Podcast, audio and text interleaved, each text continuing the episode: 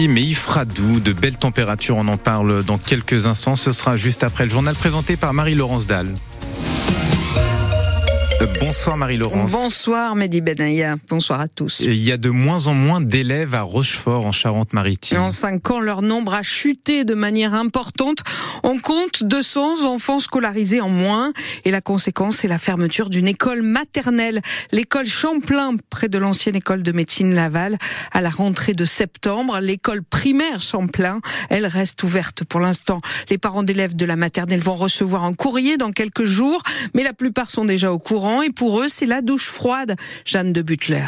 Le mot tient sur une feuille A4. Fermeture de l'école, en rouge, collé au panneau d'affichage devant la grille de l'école. La fille de Julie et Bastien est en moyenne section à Champlain et ils sont très en colère. Ouais, on est franchement euh, stupéfait, très violent. Ouais. Et, euh... et puis c'est une petite école, école à taille humaine, avec justement, elle connaissait la dame de la cantine, elle connaissait les dames de périscolaire. Ça nous met en colère d'avoir, euh, enfin, à gérer ça, quoi. Julie et Bastien avaient même prévu d'inscrire leur deuxième enfant à Champlain. Cécile, elle aussi, est maman d'une petite fille et elle en veut beaucoup à la municipalité. C'était censé, on nous avait dit, la mairie nous avait dit, c'est une année d'observation. À rentrée 2024-2025, il y a 16 potentiels élèves de petite section qui auraient pu faire la, rentrée en fait. Donc euh, dans Rochefort, on ferme une école, et ben il y aura plus d'élèves par classe. C'est vraiment ça qui va se passer. De son côté, le maire de Rochefort, Hervé Blanchet, assume il n'a pas le choix. C'est pas de gaieté de cœur qu'on ferme une école. J'aimerais bien qu'on puisse autoriser un enseignant à n'avoir que 15 élèves par classe. C'est pas le maire de Rochefort qui fixe ces quotas-là, donc il nous faut prendre cette décision. On n'est plus dans la moyenne nécessaire pour maintenir de telles classes. Et Hervé Blanchet explique aussi que fermer la maternelle Champlain, c'est montrer à l'éducation nationale qu'il n'y aura pas besoin de fermer d'autres classes à la rentrée. Un reportage à Rochefort de Jeanne de Butler. Un vaste coup de filet anti-drogue a été mené hier à Sainte avec l'assistance du RAID qui, inondation oblige, a dû intervenir en barque pour transporter tout son matériel, notamment les béliers pour renforcer les portes. Sept personnes, quatre hommes et trois femmes ont été interpellés dans le cadre d'un trafic d'héroïne, précise le procureur de Sainte, Benjamin Alla. Elles sont âgées de 24 à 50 ans et sont toujours en garde à vue. À Royan, la police a interpellé un voleur lundi alors qu'il s'apprêtait à cambrioler une maison en plein jour. Elle avait été appelée par une dame âgée de 86 ans qui, au retour de course, s'était aperçue que sa maison avait été visitée. Une vitre était cassée, des bijoux et deux pièces d'or avaient disparu. C'est en venant faire les constatations que les policiers sont tombés sur le cambrioleur qui s'attaquait à une maison voisine. Ils ont retrouvé dans son sac tous les objets volés. L'homme connu des services de police comparaîtra devant la justice en juin. Au lendemain du vote de la loi immigration, Emmanuel Macron s'exprime ce soir à la télé. Dans 55 minutes exactement sur la chaîne France 5, il accueillera à l'Élysée Anne-Elisabeth Lemoine et ses chroniqueurs. Après 24 heures de crise politique, la démission du ministre de la Santé et le vote contre le projet de loi immigration de 20 députés Renaissance sont partis, dont le député de la Charente-Maritime Raphaël Gérard et l'abstention de 17 autres. En revanche, 88 députés Rassemblement National ont voté la loi immigration et le parti de Marine Le Pen revendique une victoire idéologique, notamment avec l'introduction d'un principe de préférence nationale pour attribuer les prestations sociales. Ce soir, le porte-parole du gouvernement, Olivier Véran, nie toute influence du RN. Ce texte n'a rien à voir avec la préférence nationale.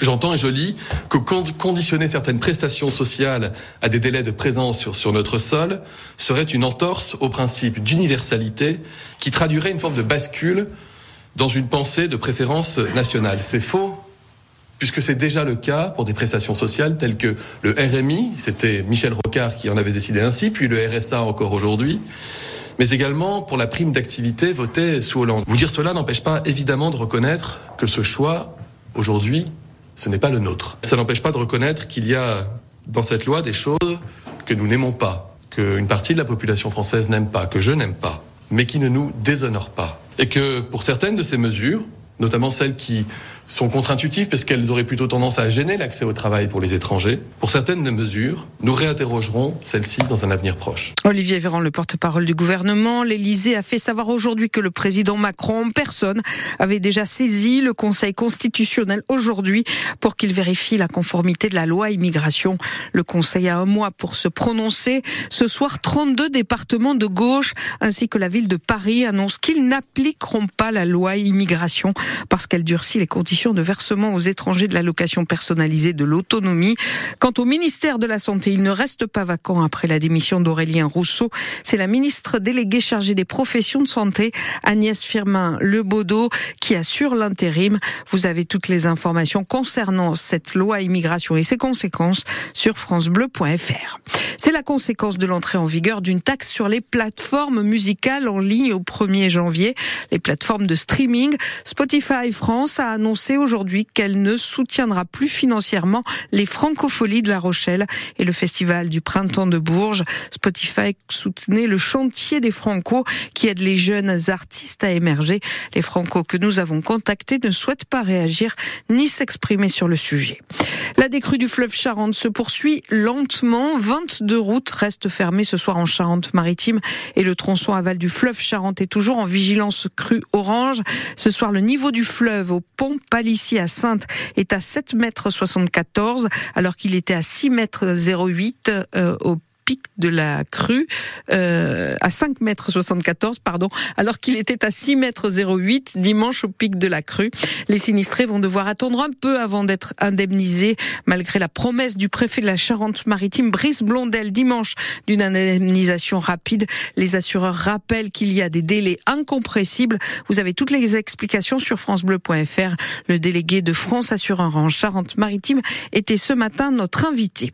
La Poste innove et de nouveaux service. Depuis ce matin, un espace e-commerce accueille les consommateurs qui commandent sur Internet à La Rochelle.